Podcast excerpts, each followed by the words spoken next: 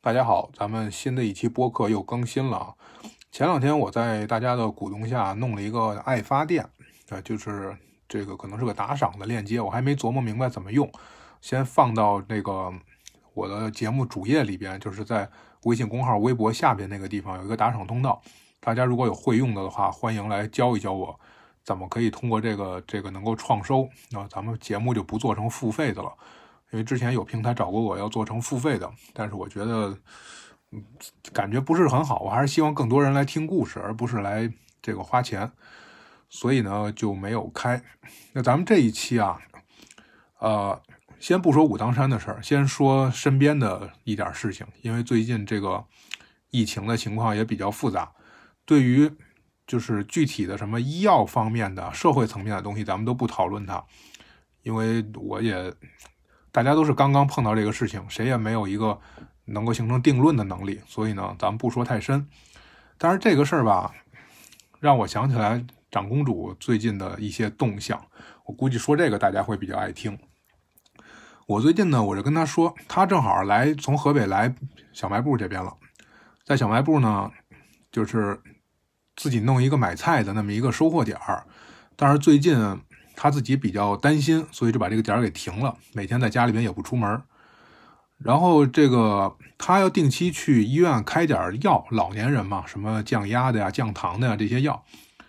然后我就跟他说呢，尽量不要去医院，因为我周围的医生朋友们啊什么的也是有很多的感染的。我觉得尽量还是少去医院。然后长公主听了以后觉得，嗯，很有道理，所以我选一个刮大风的日子去吧。我说为啥呀？他说：“因为刮大风的日子就能把病毒刮跑了，所以就可以去。”我说：“哎呀，好吧，反正你爱怎么样怎么样吧。反正我现在我也不在那个地方住着，所以就尽量少操点他的心。”这让我想起来啊，就是疫情刚开始的时候，我刚从武当山上回来。我那个时候，你想，一九年、二零年的时候，大家都懵了，都完全不知道是个什么情况，所以我也确实挺害怕的。我回了北京之后呢，我发现很多人就胡同里面的生活还是像以前一样，也不戴口罩啊，也就是该怎么过还怎么过，因为他也没有那么多的外人，大家也不是特紧张。结果过了没几天，北京这边就有各种情况，所以我就跟他说：“我说一定要注意消毒，一定要这个，比如说快递拿回来，然后喷一点酒精啊，门口平时喷一点八四啊。就现在大家已经很习以为常的这些，其实最开始的时候我是要求他要这么做。”他就很不乐意，他觉得很麻烦。他说：“我在家里边点艾蒿了，不就可以净化空气了吗？”我说：“好像没听说这个艾蒿能够针对新冠病毒吧？”哎，他说：“反正他觉得，那你喷酒精，万一要是把屋子给点着了怎么办？”我说：“不至于喷一下酒精就能把整个屋子点着吧？而且这这这也没有那么大的量啊。反正纠结了很久。然后他的性格是什么呢？”就是刚开始的时候，我跟他说这些吧，他都不接受。一旦他某一天不知道听他的小姐妹或者是什么人宣传了他心目中的权威，给了他一个标准答案之后，他接受了，他马上就回来教育我，就跟就跟我说，我很严肃的告诉你，你一定要做到什么什么，你一定要怎么样怎么样。我说妈，这不都是前两天我跟你说的吗？那不管，反正你别给我这个闲闲扯，你必须要注意这个。我说好好注意注意。就他的有的时候这个想法，就相信一些东西的时候吧，让人觉得真的就就就很可怕。其实他坚持的一些东西啊，或者说他信奉的一些东西啊，也不是没有道理。像咱们之前说过，给小狗喝冬瓜汤，结果把小狗这个尿路感染的这个这个病给治好了。那后来也有朋友说，兽医上面可能确实是有这么治疗的，而且冬瓜给人来治病的话，它也有这种呃利水啊、消肿啊这些功效。可是什么事一到他那儿吧，就总觉得这事儿就玄玄乎乎的。比如说我刚从武当山下来的时候啊，这个那我在山上待了整个一个冬天，不用说不用号脉也知道，肯定是一直在一个很寒冷的环境里面。那他对人身体，特别对我这么一个没有在山上面过过冬天的人来说，身体肯定会有一定的这个侵害。所以呢，他用他有限的这个医学常识，他说觉得我寒邪入体。那怎么办呢？用艾灸。他特别相信的两个东西，一个是生理盐水、淡盐水，一个是艾灸。哎，就是如果有了伤口，哪怕上医院，医生给敷上药了都不行，回来以后得拿盐水再洗一洗，他觉得就没问题了。艾灸呢也是这样治百病，哎，这这不管什么病，就艾灸本身它确实是作为针灸的一部分，针是针灸是灸嘛，艾灸就是灸那一部分，它从古流传到今肯定有它的道理，对吧？然后这个艾草这个成分燃烧啊，对于穴位的刺激啊等等的，这个对于人身体的一些反应啊，那它肯定是有一定的医用的效果的，我也很相信。但是你也不能什么都是这一个方法治病吧？那这医学也太简单了。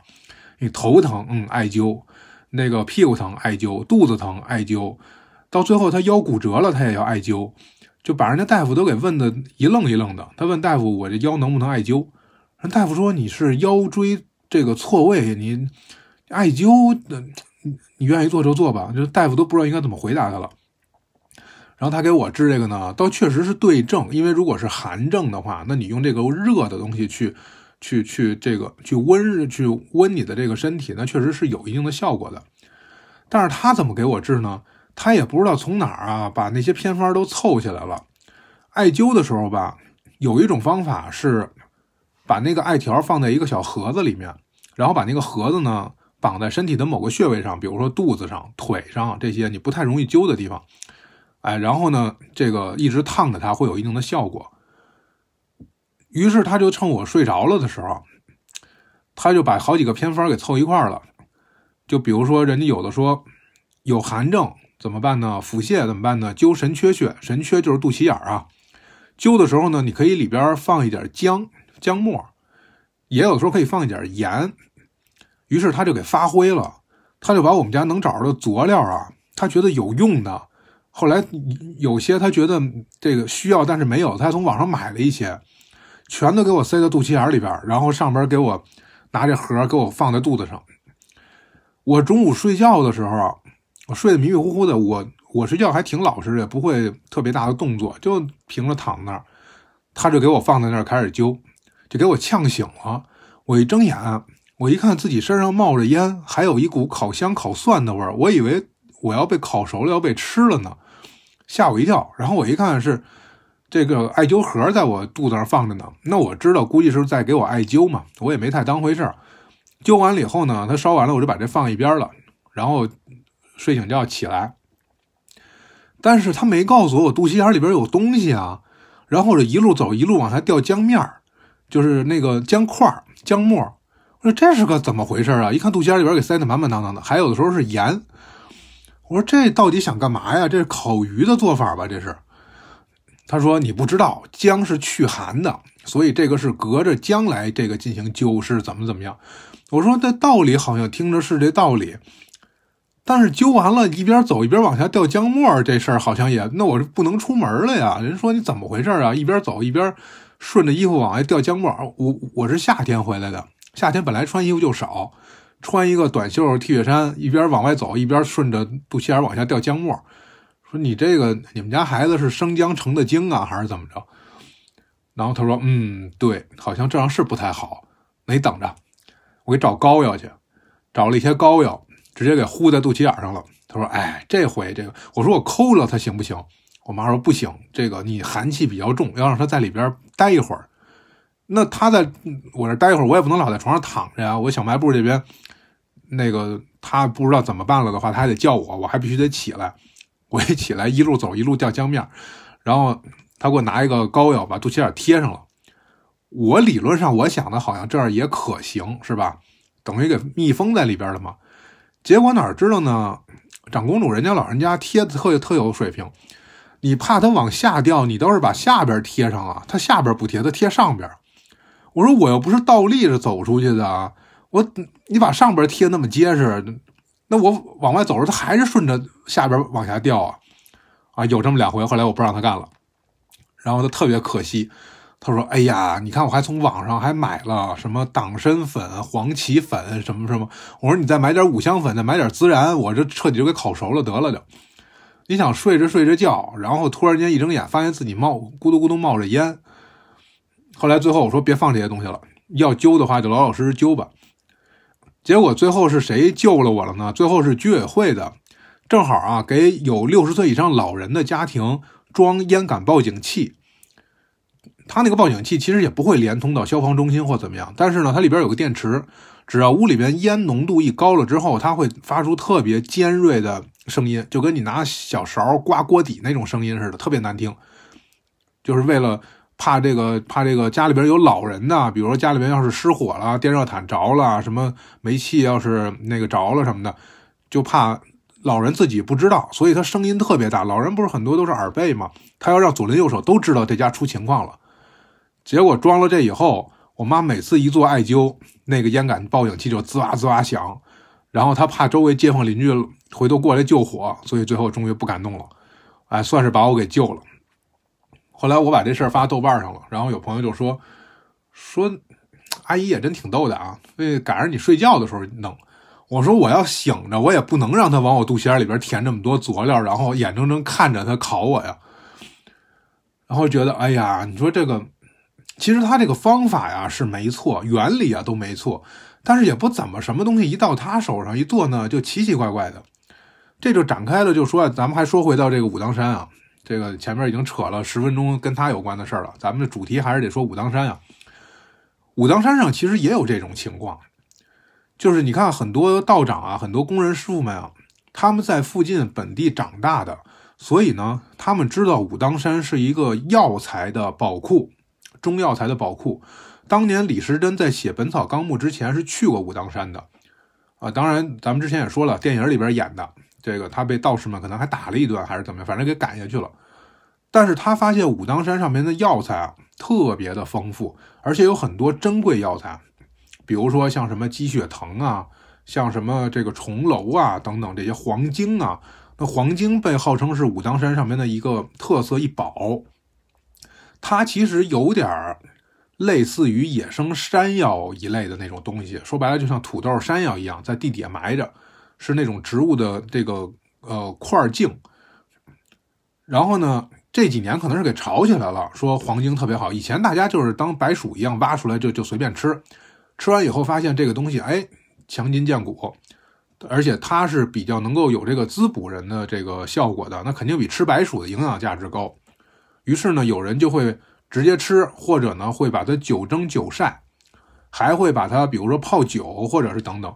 后来好像是被推广到外边去了，就是本地人有的时候卖给游客，游客发现这个东西不错，带走。有些人就发现商机了，于是就过来找人来帮着挖。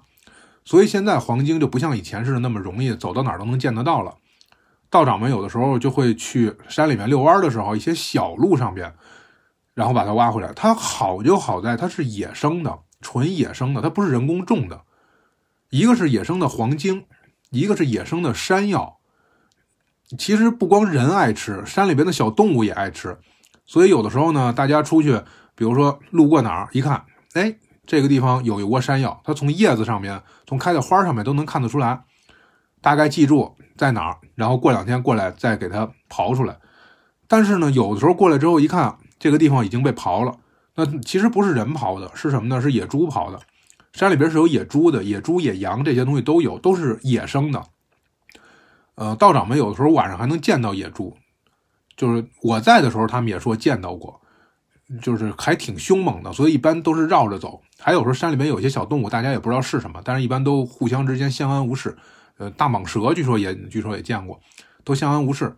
但是有的时候不可避免的，肯定要跟他们抢吃的。就是因为野生的山药啊，跟咱们菜市场买的那肯定不一样。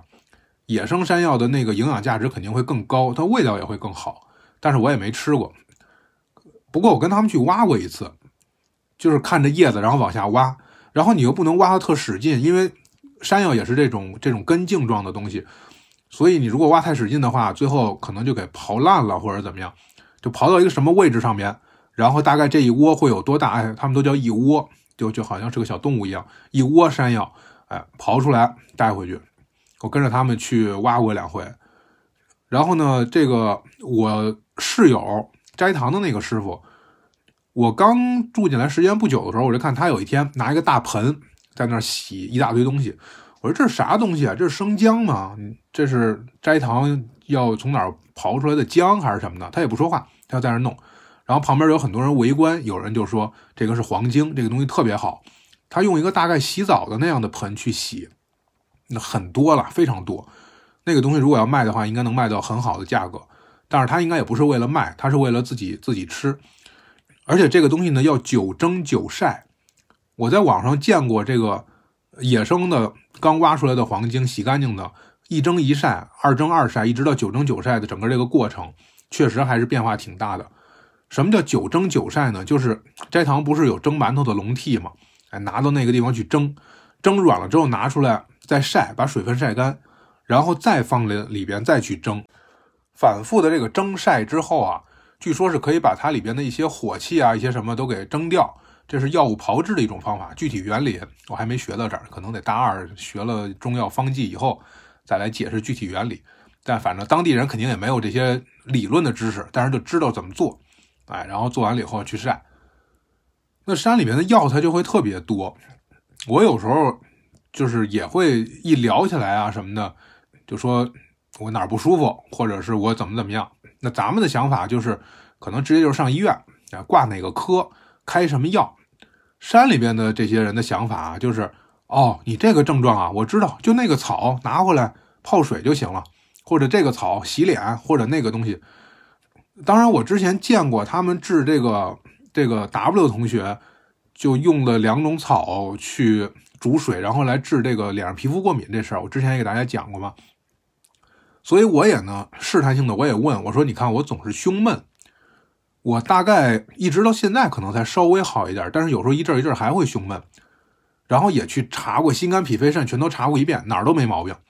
最后觉得那可能就是精神性的，就是精神紧张啊，或者是情志类的这这种问题。中医上说情志病，说白了就是情绪不佳，所以导致胸闷，呃，心悸啊，什么心慌啊这些。我说我总是胸闷，我总担心是心脏的问题。”然后我说特严重，后来大家说啊，你这个呀好治，你这个回头我给你拿一味药，你泡水喝就行了。呃，是拿的什么药呢？陈皮。我说陈皮听着好像还真的是一味中药，很厉害的样子。据说多少年以上的陈皮还很贵。我说哇，你们这还能藏着有陈皮这么神奇的药材？哪天给我拿着见识一下？他们说，嗯，等两天吧，等两天，等这个殿堂里边的供果撤下来的。我说这跟殿堂供果有什么关系啊？说等着吧，等过两天供果撤下来了，里边有橘子，有橙子，哎，大家就开始坐一块剥橙子、剥橘子吃。然后吃完了以后，哎，这个师傅还真记着这事儿呢。然后哎，那个橘子皮都别扔，回头给小李泡水喝。我说这什么玩意儿？不是说陈皮吗？对啊，陈皮不就是橘子皮吗？我说陈皮是橘子皮，上网一查还真是，只不过呢，它不是说橘子皮拿起来就泡。它得晒干了，然后也得经过一些处理。那大家一块跟着凑热闹，然后就就觉得觉得橙子长得比橘子好看，那橘子皮都能可以的话，橙子皮应该也可以。于是橙子皮也给我弄了一大堆，然后每天交给我一任务，说这是你自己的药，你得自己上心啊。每天只要你看出太阳了，你就把这东西拿到外边去晒一晒，什么时候晒干了，哎，然后咱们再说再再来怎么治它，怎么炮制什么的。我说好，我信你们一回，我这心里边我就想乐。我心说，我之前啊看过心内科，做过什么肝肾脾肺的这些的 B 超，然后拍过 CT，做过好多检查，都不知道为什么胸闷。我说最后如果要是让这几块橘子皮给我治好了的话，我这事儿我能跟人说后半辈子去。就是你看，当年我以为我得了绝症呢，结果最后弄点橘子皮把病治好了，还是武当山的这橘子灵啊！武当山道长和橘子都灵。啊，然后结果每天我这跟当个事儿似的，出太阳就拿出去晒去，晒了没三天，我发现就有点问题。什么问题呢？就是这会儿已经是冬天了，冬天本来就没什么太阳，而且冬天特别容易下雾，那个雾大到就是我不知道大家经历过最严重的雾霾什么样啊，就是对面看不见人那种。当时我以为这是雾霾呢。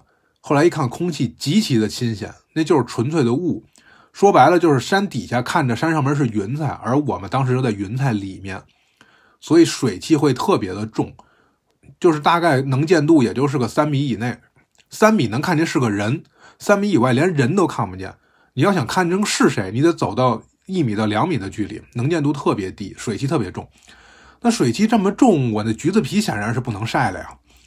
对吧？弄不好它都能发霉了呀！那全都吸收水分了。我为了给它晒干了，结果我整个泡水里了，等于是。哎呀，这事儿发愁，怎么办呀？这玩意儿今天受潮了，明天晒干了，后天又受潮了，这么反复折腾行不行啊？也不知道。我这心气儿就有点没有最开始那么那么高涨了。又晒了两天呢，我发现哎，晒出太阳了，太好了，可以拿出去晒了。但是你想，一直都是有雾的状态，一出太阳，大家也都很高兴，也都拿着自己的被子、褥子呀，什么鞋垫啊、棉鞋呀，什么什么枕巾啊，都拿出去晒去了。那我那橘子皮放窗台上晒啊，就跟一大堆袜子、鞋垫什么的放一块了。这会儿我就已经完全不想再喝这个东西了。我觉得这个这应该是它，也许真的能治病，但是这一批恐怕不太行。后来又过了一段时间，不是疫情了嘛，然后天天老得消毒。山上自己配的药，也不是什么特神奇的药啊，不是说什么有什么灵丹妙药，就是山上边把能找到的烈性的东西全放在一块儿了。比如说，科兴钠、氢氧化钠，加上敌敌畏，加上什么八四，加上什么的，然后弄了一个老式柴油机，有一个工人师傅，就是身高体壮的，专门背着那个到处去消毒。然后那点橘子皮，我就默默全给扔了。我觉得这肯定不能再吃了。这上边喷了多少东西，我自己都不知道了。这个事儿到现在我也没再试过。然后今年正好冬天，我在家吃橙子上，这两天因为要补充维 C 嘛，天天吃完橙子之后，这个橙子皮顺手就放在暖气上了，一会儿就给烤干了。我说想起这事儿来了，我说想，哎，当年我那点陈皮，也不知道橙子皮行不行。但是如果橙子皮行的话，我觉得在晒之前，好像也应该先洗一洗，对吧？橘子、橙子拿回来，现在有的橙子为了好看上面打蜡，橘子上面难免会喷农药，完全没洗，然后大家七嘴八舌的，啊，不是就七手八脚的这个吃剩下的这些，把核给扔掉了，然后从苹果皮什么的里边，这西瓜皮里边给我捡出来的这么几个橘子皮，拿到外边去去跟鞋垫一块晒了好几天。又跟这个发霉的空气里边，这个这个就是很潮湿的空气里边又又发了半天霉，最后还喷上了好多八四，我觉得哎呀怪可惜的。回头有机会我还真挺想自己试试，看看这个这个到底这个这味药我自己能不能做出来。道长们都对这个药啊多少会有一点了解，不然也不能给我出这种主意啊，对吧？他也不是闹着玩的，他确实也是真的。他们比如说像很神奇的一些药。那鸡血藤、重楼这些，那他们也不是很经常遇到。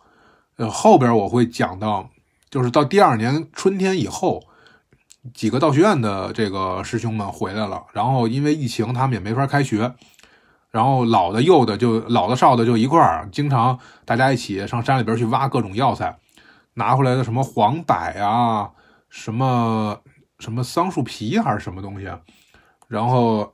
这个挖回来的什么重楼啊，叫七叶一枝花。这个植物很奇怪，就是它长了七个叶子，中间有一朵花然后是一个挺名贵的一个中药材。还有鸡血藤，鸡血藤也是一个挺名贵的一个中药材，补血的。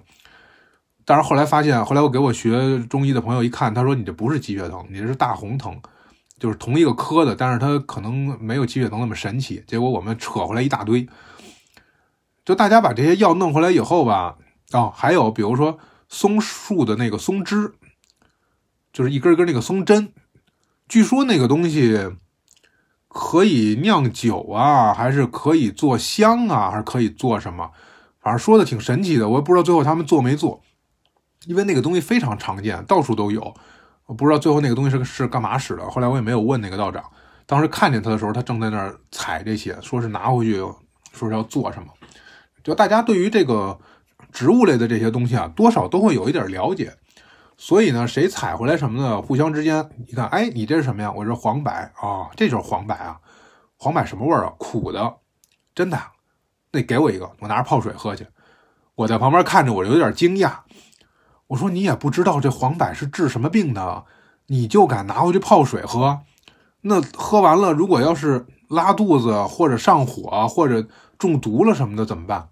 哎，他们不在意这些，谁弄回点什么，包括像大黄这种，就就是泻下的这种药，他们有时候也会说，哎，这个地方这这儿有几颗大黄，咱用不着它，现在是不用挖它，先搁那放着，哎，然后谁要挖回来了，别人也有想过来尝尝。我说这玩意儿，这好奇心，也也可能是我现在没有这好奇心了，我现在太怂了。我现在弄之前，我得先琢磨琢磨它有没有毒。但是大家这种敢于尝试的精神，我估计可能古代很多的真正在山里采药的或者学医的人，就是这么尝试出来的。因为他们有时候也会说，呃，比如说山底下这个医院的中医院的，或者是哪个著名的道医，然后给大家开个方子。这个方子呢，你照方抓药，抓完了以后，你可以去泡酒。为此，还真的有人去从山下买大玻璃罐子，要过来泡酒。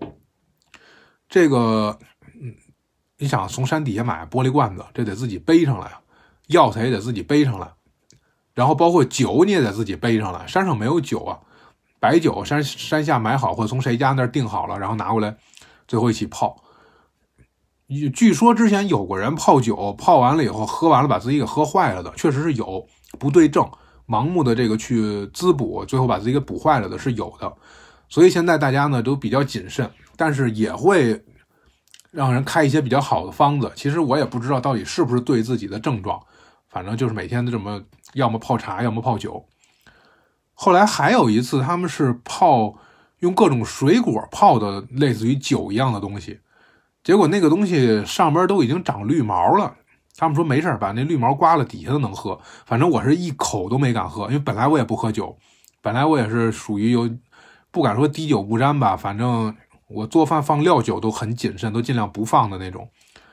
所以看他们喝这些时候，我直接跟他们说我不喝酒。他们说这不是酒，这个是饮料。我说那长绿毛的饮料我也不喝，你们自己喝吧。然后可能他们也觉得这个东西挺难得的，所以没有特别的客气。而且再有一个就是。道长们不会特别强迫你说你一定要做什么，他觉得对他有好处的事儿，他自己去做，你也别拦着他。但是如果就是你要想跟他一起，他也不会排斥，他会觉得哎，大家一起有共同的信念挺好的。但他不会特特别的去给你推销，说你一定要怎么着，一定要一定要照我说的办，或者什么什么的这种，你爱听不听，反正我跟你说了，这就包括劝人出家这事儿也是一样。有一次有一道长跟我说。宁拆十座庙，不劝一人出家。我说你这好像也不不押韵，不对仗啊！我怎么记得是宁拆十座庙，不毁一门亲呢？他说：“哎，反正差不多是这个意思吧。呃，千万不要劝人出家。”我说：“那要照你这么说的话，把人给劝还俗了，岂不是件很有功德的事情？”他说：“你也可以这么想啊。”我说：“那我劝劝你。”他说：“那你试试，你看能不能给我劝还俗了？”我说：“算了吧，这我也挺接受他们这种理念的，就是你还不还俗跟我有什么关系，对吧？”你出不出家 跟我有什么关系？他们自己也会这么说。我自己还没修明白呢，我干嘛要劝你出家呀？或者说我自己都出家了，我干嘛要劝你还俗啊？就是不管别人的闲事儿，自己爱怎么着怎么着。哎，然后真说必须得有交流的时候，能聊到什么份上就聊到什么份上。实在聊不到一起，那就是各修各的。哎，谁也别打扰谁。这种态度，我觉得其实也挺好的。和他形成鲜明对比的呢，又又说回到我妈。我记得我从武当山回来的时候，我妈就就我我出远门时候，我妈经常会这样。哎呀，你看前两天咱家电视坏了，咱家洗衣机也坏了，我心里边都不踏实，我就觉得是不是你有什么问题，然后我就特别担心你。哎，这话听着就特感人，对吧？就是觉得你看我出门在外的，然后呢，我妈就特别的惦记我，然后家里边有有有有点什么不好的事情，她都会先想到是不是我的事儿，就会觉得特别感动。可是这种事情多了之后吧，你就发现真不是。首先，第一就是我，我经常离家出走的原因，是因为实在是跟他处不到一块儿，或者他把我轰出去的，或者是我自己实在受不了了，然后跑了。然后还有的时候呢，就是我去哪儿，其实啊，他也想不起来，他也不知道，他可能之前有自己可以玩的事情，有自己一起玩的小伙伴，所以好几个月找不到我，突然间玩累了，回家歇着的时候才想起来。我好像还有个儿子呢啊！哎，我儿子这几个月干嘛去了？怎么一直都没理过我？然后才会问我，然后一找我就是急茬的，就是你在哪儿呢？你怎么还不回来啊？你赶紧回来吧！哎，你在外边的事都不重要，赶紧回家来吧，家里重要。然后我一回家，发现家都搬了，家都搬了，我都不知道搬到哪儿去了。到现在他住的那个地方门牌号，我我仍然记不住，就是因为我很少去。然后哎，你不知道回家吗？我回家之后，然后咱家哪儿了？呃，那不管。而且呢，还经常就是什么呀？像比如说到冬天这个时候，他突然间给我打电话说：“你在山西那儿冷不冷啊？”我说：“我为什么在山西？”啊，你不是在五台山吗？我说我在武当山呢。啊，你什么时候去武当山了？武当山在哪儿啊？我说天哪，我都已经来了好几个月了，都该过春节了那会儿。啊，你我以为你在山西呢。我说哎，好吧，你这是真关心我还是怎么着？然后等我回家以后，我就发现我我我刚回小卖部的时候，屋里特别乱，连摆张桌子的地儿都没有。呃，收拾了两天屋子，然后发现呢，宽带也坏了，摄像头也坏了，呃，电视也坏了，然后屋子里面哪儿哪儿都乱七八糟的。然后我一问为什么，我妈说肯定是你弄的。我说我都没在家，宽带坏了怎么会是我弄的呢？那不知道，反正是你弄的，反正我没弄。我说得回来以后就先得给他收拾这些东西。当然这些事情发生的时候啊，已经是第二年了。那现在呢，实际上刚十一月、十二月份左右。这个时候我还不知道未来会出那么多的事儿，但是我以我对他的了解，我知道不用那么着急回家，回家也没什么好事儿，所以我一点都不着急，就在山上踏踏实实待着。这样的话呢，就能够能够见到很多的不一样的人。我觉得有的时候吧，你会觉得理所当然的那个事情，其实可能就是因为你见的可能性太小，呃，太少了。在山山上面见到的，真是全世界各国的游客，然后发现，哎。比如说，有这个意大利的、英国的这些地方的，就纯粹就是游客，你跟他打个招呼什么的，他也很开心。然后他也不是过来说有什么宗教信仰的，就是来来中国看一下。但是我也遇到过一个美国的宗教学的博士，我之前好像提到过这个人，那中文说的那个好啊，他中文几乎都没有外国人的口音，就他在身后叫我，我以为是本地人，然后我一回头发现是他，而且有一些。我不知道应该怎么翻译的，比如说抽签啊、求签啊、算卦呀这些，哎，他有他自己的翻译的方法，然后他是有这种目的的。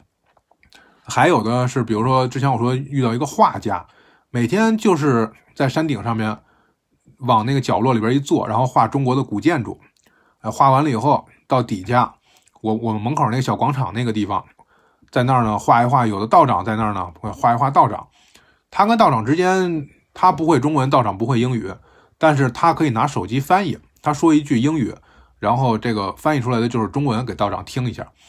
然后有一个老道长，长得就特别慈眉善目的，而且那个须发皆白，就一看就是特别呃德行也特别好，然后这个法力高强的那种感觉，所以就愿就特别愿意来给他画给他画像。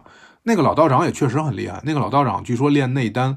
是那种真的可以辟谷好几个月不吃东西的那种，就不是完全不吃啊，一天可能就吃三个大枣，喝点水，一下能好几个月，就靠吐纳、打坐、导引这些，也挺厉害的那个道长。然后他就坐那儿给这个道长画画，因为那个道长透出来的那种很和蔼，然后很这个这个呃这种平和的这种气质就很好。但是他们俩在这画画的时候啊，有一个人特别不乐意。就是咱们之前一直要说说说说凤姐，哎，这个时候凤姐就出场了。凤姐是谁呢？凤姐是隔壁天云楼的一个员工。天云楼啊，可能是一个老板把他给这个包下来了，呃，把天云楼包下来了啊，大家不要误会。把把天云楼给包下来之后呢，它有二层楼的是做民宿的，就是这种一楼大通铺，二楼是这个单间呃，也不是单间了，就四人间。然后另外呢，把广场上面的这个小摊儿也给包下来了。广场上面有两个，一个卖烤肠的，一个卖小商品的。凤姐就是负责白天帮着卖点泡面呀、烤肠啊，然后晚上的时候呢，等到这个有人来住宿了，他负责做做一个登记，在前台那儿给做一个登记。他自己也在这个楼里边住。然后他平时白天的时候要负责在这儿卖泡面、卖饮料这些。有一个不太成文的规定，其实咱们很多在城市里边也这样，包括麦当劳什么的，他们也这样，就是你得买了我的东西，我你才能在我这儿坐着休息呢。金顶上下其实可供游客坐下休息的地方非常的少，因为它的面积就特别小，盖房子还不够盖呢，哪有地方给你弄那么多凳子椅子让你坐那儿休息啊，对吧？我记得最早故宫也是这样，那个是单霁翔，单霁翔院长说最早故宫那个御花园那个地方。就是好多游客从前面溜达了半天，实在走累了，到御花园那儿就开始坐在那个就是围着古树和花坛的那些铁栏杆上面，很不美观，而且也危险。另外呢，对它也是一个破坏。最后他是把那些铁栏杆什么的全都给拆掉了，然后大家就开始都坐在那个树坑附近，他又把那个地方都给改了，都给改成这个斜坡型的，让你人在上面坐不了。但是呢，他把游客都给引导到其他的专门有休息的区域里面，啊，可能是你比较暖和，你可以喝点水啊，也也便于你消费嘛，就不要都在这儿堆着，跟个这个集贸市场一样，显得很乱。但是武当山上面没有这么大地儿，所以他呢只能把人给引导到消费的这个几个店里边去，但是店里边也坐不下，其实。所以有些游客呀，平时一看，哟，这广场上摆了几张桌子，几个几个这个条凳啊，过来坐着休息会儿。如果没人的时候还可以，人多的时候，人家买了泡面要坐这儿吃，或者是什么的，买了东西想在这儿休息会儿，那你就得给人家让地儿。所以凤姐呢就很不愿意别人在她这个地方占着地儿。你要是不花钱，你就不要在我这儿坐着。就看起来是一个很势利的一个人啊，然后经常说话也特别冲。他呢跟大家也没什么好脾气，我估计可能啊，再好的脾气，每天遇到这些游客也给磨的也不会很好了。所以平时跟大家说话都挺冲的，很泼辣的一个人。如果有人要是说想坐在这儿，这个但是不买东西，他有时候会把人家赶起来。我开始我挺怕他的，而且呢，我一去呢，他就跟别人就说：“哎，你看新来那个大个儿，带着两个这个个子比我小、比我矮的两个人，就跟一个黑社会老大似的，天天仨人出去巡逻去了。”然后就在背后说。但我因为我也不知道他是什么性格，所以我也没有跟他有直接的这个接触。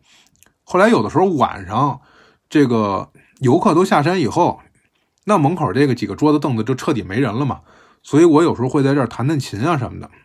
然后他呢，他其实为了附近好多的流浪猫，然后他抱着小猫，小猫一看见他就跟小孩见到妈了似的，就叫的声音都不一样。然后他抱着猫，然后就看我在在在在那弹琴，然后他说：“咦，你这个琴声音可小咧。”然后把把猫往我旁边一按，来坐这听他弹琴。然后自己跑了。我说后来我当时觉得，我说，哎，这个这个姐姐其实挺好玩的。虽然她对人特别横，但是她对小猫特别好，那证明应该是个挺善良的人。而且呢，她其实对我弹琴这个事儿，古琴嘛，声音本来确实不大。他不是那种说一下子就好像开演唱会了，然后全场都能听得见的那种，像抖音里边直播的那种，那那个都是要插音箱的，对吧？所以呢，他可能想好奇想听，但是发现就跟他想的不一样。然后他其实也没有什么恶意。他也就是觉得，哎，这个东西不热闹，不好听，所以我就不听了啊。然后把小猫给按在这儿，然后小猫就一脸无辜的蹲在旁边听。然后这种事儿多了之后，我就发现，哎，这个人其实就是他平时涉及到工作的时候，是一个特别苛刻的一个人。像前段时间我说过，那个有一个徒步的一个网红小伙，推着个车想从河南一路走到大理去。走到这儿的时候，然后背着琴上山，还在山上还唱了两天歌，想要挣点钱什么的。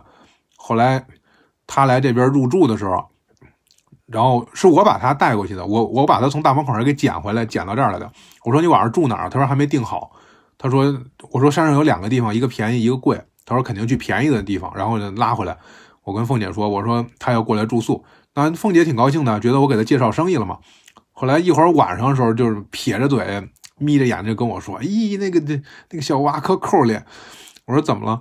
我说：“，就是他本来想让他住一个四人间，能够稍微贵一点。结果那个人呢，就恨不得要能睡大厅，他都不想睡屋里的那种，就睡的大通铺，可能一天就花了二十来块钱。凤姐就觉得一下子就觉得，哎，费了这么半天劲，好不容易来来了一个人住宿，因为是淡季嘛，本来人也不多，好不容易来了一个一个人住宿，结果还挣了这么点小钱儿，想推荐让他，因为他带着那些。”设备带着那个吉他、音箱这些，住大通铺呢也是为他着想。大通铺连锁都没有，就有一个门，谁都可以推门进去。说万一你要丢了东西怎么办？那丢了东西的话，你再讹上我是吧？他想的是比较现实的。那小伙想的呢也很现实，想的是我住你店里边了，你就应该给我看着。你要怕丢了的话，我就放你屋里去。结果俩人这个僵持了一段时间，最后后来可能还是是住的这个大通铺吧。然后有的时候外国人过来住宿，第一次是有一个日本的一个女孩，日本那个女孩就会大概就会说两句中文，就是我是日本人，就就大概是这种状态。然后但是但她英语很好，然后我就跟她聊了一会儿，带她过去这个办办手续啊什么的这些。然后凤姐就觉得说，哎，你个小娃儿英语可怪好嘞。然后以后一有点别的什么来印度人、来越南人、来不管哪儿人，只要长得不像中国人的，然后他就都直接找人去拉我去。有一回我早上刚睡醒，睡得迷迷瞪瞪的，还没刷牙呢，结果有一个大学生带着他的一个印度朋友，俩人过来，结果说说不通，然后就非要把我给拉回去。其实我英语也不好，特别是这种各国口音，我接触的很少。我就我记得我之前说过，接触波兰的游客，波兰游客说英语啊，我觉得很难讲是本地人说家乡话更难懂，还是波兰人说英语更难懂，这真真的是不太行。但是多少还是连比划带说的还是可以的。然后哎，然后凤姐后来就过来问我，哎，你说你一个大学生，你为什么跑到这儿来啊？嗯，你这个不行，你这个屈才了，你这个对不起国家的培养，你你你这以后。你肯定留不下，你还是得下山去，你得有大作为。我说有有啥大作为啊？这跟这儿扫扫地，我觉得挺好的。一，不能不弄。然后就是当，然后再到后来就是比较熟了之后，因为我其实一直用的是流量，那个地方没有 WiFi WiFi 都是自己个人屋里边自己拉上去的。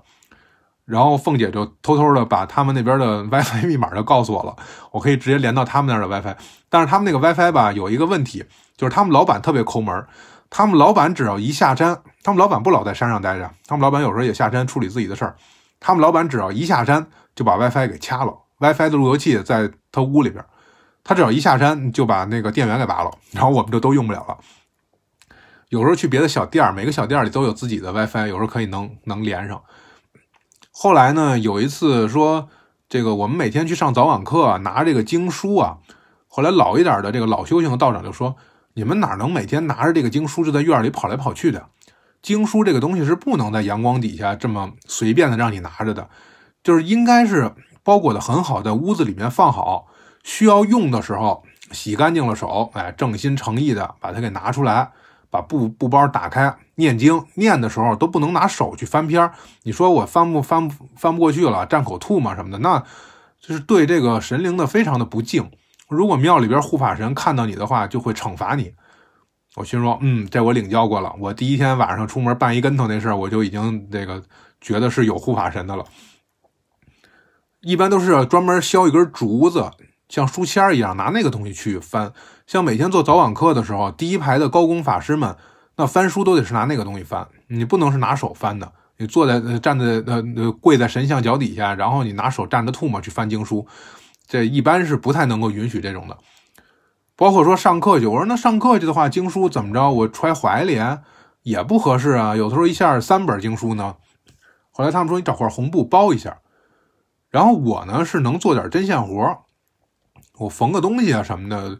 做个什么书包啊，这些缝点什么的还是可以的。我说那我自己缝一个包呗，而且这个道观里边不缺红布，红布非常多。拿过来一块一块红布，比划比划大概什么形状，然后找线自己缝。然后我缝了有，就大概缝三个边儿，我缝了一条边儿。凤姐看见了，咦，你这小娃咋啥都会呢？我说我说啊，我说嗨，就瞎缝呗。哎，你缝的可慢了。然后他拿回去，他帮我缝，他缝的真是特别快，但是我觉得没有我缝的针脚细。我觉得，哎呀，跟我想的不太一样。然后正好同屋的室友挺喜欢的，我把那个送给他了。然后自己我又缝了一个，又缝了一条边然后他又看见了，哎，怎么还缝啊？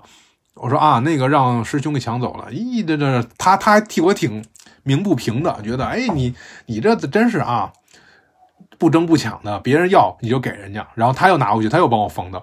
我说也挺好的，其实倒是。我也不那么坚持我自己的这个，非要是我自己做的，对吧？你庙里边的人也在那儿生活，也是很善良的人，他帮我做的这个也挺有纪念意义的，哎，然后后来就让他帮我缝了一道，这么都做完了，然后就越来越觉得啊，这个人吧特别有意思。这个人呢，他表面上看起来就是一个特别势利、特别苛刻的这么一个，而且说话特别刻薄的一个人。如果你要是跟他这儿说，这个泡面十块一桶。哎呀，你山上东西好贵呀，你八块行不行？他真的能一把给你抢过来，然后他就不卖你了。就是你要是嫌贵的话，你就别买，然后把人家就给干在那儿，就觉得就很没办法。一开始我看到的时候，我看到的就是这么一种状态。哎，但是呢，后来我发现他摆摊儿，他有的时候这个拉一张大桌子出来，然后把泡面什么的都给堆在上面。就人多的时候，你不能都集中在那一两个小窗口，有那个售货那种小亭子，不能都集中在那儿啊。他在旁边再单开一个，然后把这个呃拉拉一个那种就有点像火车上面送泡面的那种推车，比那个要要大几倍，上面堆满了泡面零食，然后车底下呢还有两个小小柜门。我一拉柜门，我一看是他喂的流浪猫在里边睡觉呢。而且那个流浪猫一点都不都不带怕人的，就被他养的肥肥壮壮的，一点都不怕人。我觉得，哎，这个大姐其实其实心地特别善良，然后这个人也特别好，只不过他表达的方式就是很愣、很直接的那种。他想帮你的时候，他也不会有什么好话，他也是，哎，瞧你这笨手笨脚的，拿来给我，你哪会干这个？然后拿回之后发现我缝的确实比他好，然后这，哎，你缝的太慢了。反正总之，他不会让你很舒服，但是他做的事情呢，又都是让你觉得是很暖心的。时间久了以后，就觉得，哎，这人真的就是刀子嘴豆腐心的一个典范。我记得我之前说过，就是如果有这刀子嘴豆腐心这个词条的话，你就把他把他的事迹往底下一贴，基本上就是一特别好的一个注释。哎，这也是一个他他不算庙里边的人，他也不算道教协会的人，他其实说白了就就是一个打工的一个人，他就是这个山上面开店的。老板雇的普通的一个员工，而且跟他一起工作的其他几个员工呢，好像还多少都有点背景，老板的亲戚啊或什么的这些，他可能多少也有点背景吧，具体我也没问，也完全没有点亲戚朋友关系，也不太可能大老远跑到湖北来，然后来来这个山顶上面开个小店，具体的这些情况我也都没问，但是就觉得他一个人其实也离家在外的，然后呢，有的时候大家坐在一起闲聊的时候。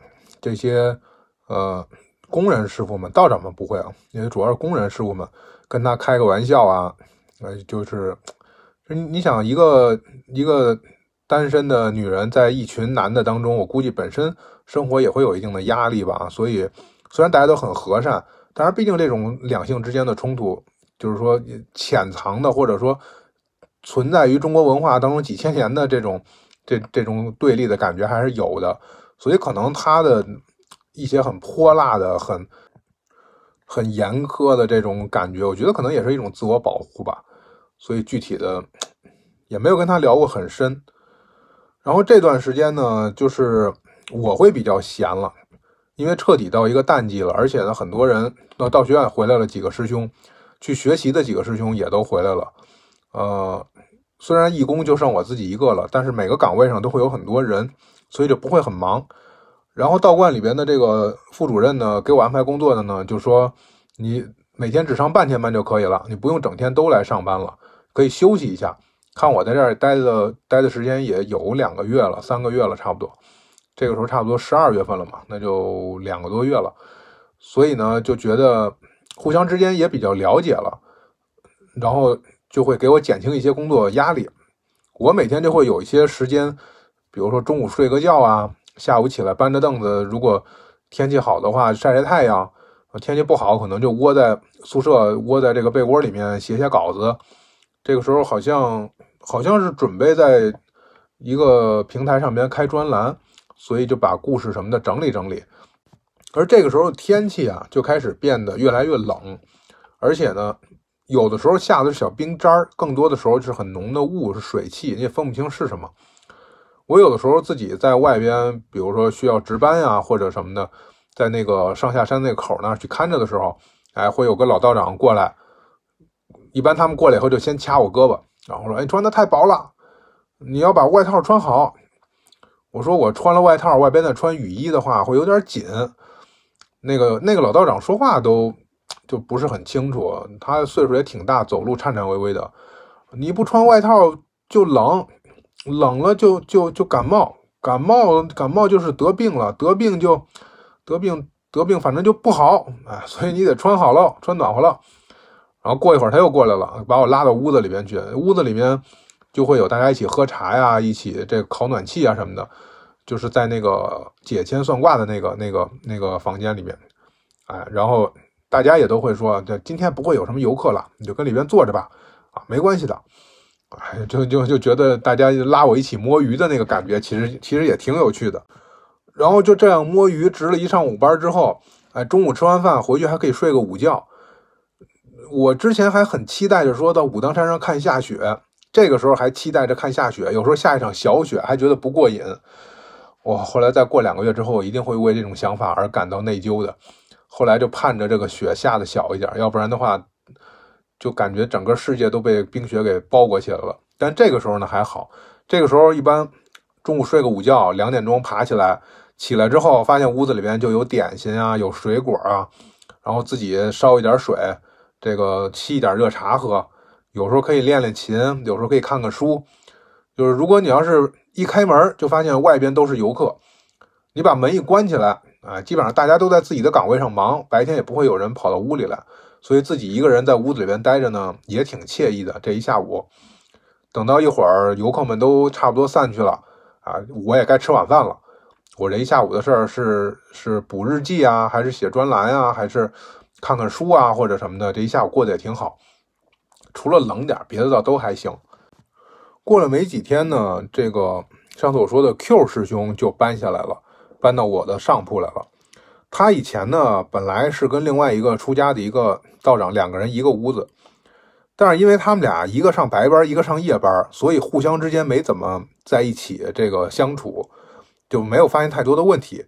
而且呢，这个那个师兄啊，就是那个道长师兄啊，他这个前段时间又跟着一起出去学习等等，等于就是他们俩一直没怎么碰面。结果刚一碰面没两天。就发现 Q 师兄晚上睡觉打呼噜声音太大了，然后那个那个师兄觉得不行，受不了，就跟领导说，看能不能，因为 Q 师兄是新教徒，还没有转正，而那个跟他一个房间的那个室友呢，是道学院回来的转正的这个道长，也出家可能有个好几年了吧，我感觉七八年的样子了吧，所以呢可能会优先照顾他的这个需求吧。就把 Q 师兄就给赶出来了，赶到我们宿舍里来了。那个我们宿舍里面正好我上铺那个义工刚走啊，于是 Q 师兄就过来。但是他跟那个义工不一样的一点是，义工就在这儿住一个月就走了，所以就凑合睡。但是 Q 师兄知道以后这儿就是自己的家了，哎，只要自己没转正，自己就得一直在这个屋里住着了。于是来了以后呢，就把屋子给布置了一番。他也不知道从哪儿找的黄布。做了一个床帘把自己的床给围起来了，上边给粘到天花板上，下边直接垂下来。而且他很好心的呢，也帮我做了一个。哎，这个就让我觉得真是特别感谢他，因为没有床帘太冷了。我之前甚至直接把那个 W 同学，W 同学走了之后，我把他的褥子直接当床帘挂在我这儿，挡一挡风，夜里面都冷的不行。而且另外呢，有床帘呢。你可以偷偷的用电热毯，你可以偷偷的在里边放点东西，外边人看不见，啊，然后这个会比较有有这种私密的空间。他顺便也帮我做了一个，结果做完以后，谁进来谁都说：“哎呀，你们这个这是用了两块黄布，上面还画着龙啊，这一般人可不能用啊！”把我吓了一跳。我说：“是吗？”我说：“这个还有这个讲究啊。”然后后来我就问我斋另外一个室友斋堂那师傅，我说。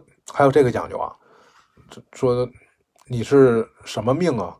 这可能跟你的生辰八字还有关系。我说我什么命？我觉得我苦命。然后他就乐，他说应该没什么事儿。你们两个年轻小伙子，这个用这个窗帘是没什么事儿。我说不管有没有什么事儿吧，反正这个我先用上它，不然的话夜里实在是太冷了啊。然后他就搬下来了。这个时候其实这个 S 师兄还没有下山，因为现在刚十二月份嘛，他春节之前才下山的。所以我们仨经常就会在一块儿，但是我们仨就是三种完全不同的性格，所以仨人也不太能玩到一起。然后这个 Q 师兄呢，他是一心就是在练自己要考核的项目，所以有时候，比如说啊，我们三个人，哎呀，今天中午吃完饭出去散个步吧，然后我们三个人一般就找一个阳光比较好的地方，啊，然后这个 Q 师兄拿着经书过去开始念。他也不管周围有多少游客，大家怎么看，他往那一坐，就开始把经书摊开了，然后就开始在那儿念经。我一开始就觉得是不是有一点哗众取宠的意思，就是说希望大家关注，因为我也有这种心理。我要是背着个琴出去，我也在考虑能把琴铺开的情况下，我可能也会想，哎，这附近要是正好有几个年轻人在这儿，我一弹，没准他们被吸引过来了，然后聊几句什么的，我也会有这种心理。所以呢，我觉得他是不是也会这样，我也不知道。还是说他真的已经完全就是无视任何周边存在，而可以沉浸在自己的经文当中了。反正他是很喜欢念经的，念经背经这些。只不过呢，念的效率并不是特别高，就完全靠死记硬背，就是一遍一遍的读，一遍一遍的练。有可能练了两天之后，让道长一看，说你这不对，根本就是这个法器敲的方法就打错了，哎，然后再从头来。然后我们有的时候呢，晚上会聊一会儿天儿。晚上后来我就问他，我说你在山上多久了？他说大概也可能有个一年多了吧。我说那你会不会觉得无聊啊？因为其实说实话，我这个时候已经开始有点觉得无聊了。每天的生活都差不多，我又是一个不太安分的人，觉得没有挑战了。然后他说他也会啊，他也会觉得无聊啊。我说那你无聊怎么办呢？他说没办法呀。我说那你要无聊的话，你看看书，看看电影，还是做什么？他说那也看不下去啊。我说那你无聊时候怎么办呀？他说那就这样，没办法呀。我觉得每次我跟他聊天，经常都不会是很高效的样子。反正我已经开始有点向往山下的这个花花世界了。我不知道他是不是也有这种想法。但是后来事实证明，他可能确实没有。他在山上待了，已经待到现在，好像也没有特别的想要下山回家或什么的这些想法吧。我这个时候呢，已经开始觉得好像生活变得波澜不惊了。每天就是固定的到什么时间做什么事情，见到的都是这些人，偶尔也许来个游客来聊两句，其实也。也是擦肩而过，有的时候在山里边散步啊，反而能有一些想法。我记得好像这个《倚天屠龙记》里边写的张三丰真人，原名张君宝，后来因为看到了名山大川之后，觉得是一山更有一山高的这个意思，所以改名叫三丰。我也看着武当山的这些山，我也发感慨。我看着这个山上边这个栈道啊，还有这个夕阳啊、群山啊。包括山顶上的这个大树被风吹得止不住摇晃。当时我在日记上面就记录下来，我当时那个心境。我当时这么写的，就是为什么一定要成为最高的那座山峰，或者是一定要长在最高的那个绝顶之上呢？武当山延绵八百里，又有哪一座山峰是最高的呢？千百年来，每一个山峰山谷都静静地待在这儿，上面都长了树木杂草，有飞鸟，有走兽，见或经过。雾气腾起的时候，山脊就在云端若隐若现。等雾气散尽了，寒来暑往，山还是山，并没有为谁而改变。或许有某一座山峰因为形态和高度而受到众人的追捧，但是又有哪一座山不是拔地而起的呢？他们不因游人、工匠、名士乃至帝王的到来而动摇半分。每一个起伏都不过是地质构造的寻常之作。但是你又不能因此就说武当山是寻常的。山就是山，山又不是山，就好像我跟别人都是都是都是凡人，同时我又不可能是他们那种平凡。以前我总想的标新立异、鹤立鸡群，现在反而会觉得努力和别人一样其实很难。羊群里的骆驼怎么伪装也成不了羊，但是怎么努力也成不了狼。那又有什么可以骄傲或者悲伤的呢？